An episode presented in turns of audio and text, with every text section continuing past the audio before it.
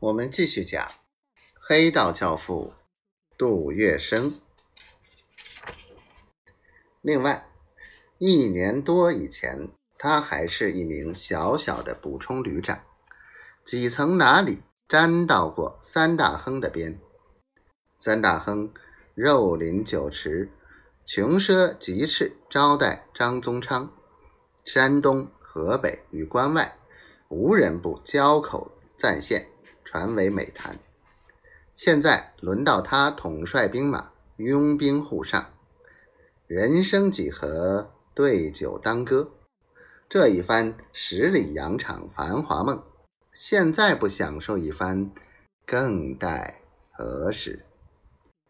杜月笙和张啸林在富春楼老六的香闺为毕军长设宴洗尘的时候，上海花市正值荼蘼盛放，还有张素云、云兰芳。和方清三位娇娃，与绝代佳人富春楼老六旗鼓相当，艳名大噪的四人合称四小金刚。他们个个都有沉鱼落雁、闭月羞花之貌。在邀请毕树成之前，杜月笙曾经亲访富春楼老六，和他关门密谈。杜月笙一走，随即便有各色人等纷至沓来，把富春楼老六那一栋一楼一底的房子布置的美轮美奂、焕然一新。一九二七年三月十九日，毕树成一袭袍褂，轻车简从，悄悄的从上海北站一出站，他就坐汽车到了。富春楼老六香闺门口，杜月笙和张啸林亲自去相迎，这是他们初次见面。但是杜张不禁大吃一惊。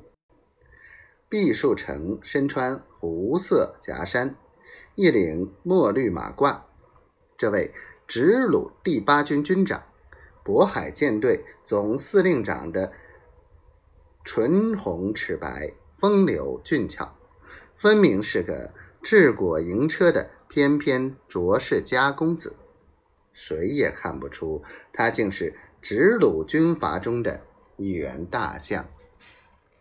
杜月笙暗暗称奇，心里在说：难怪他自夸周公瑾在世。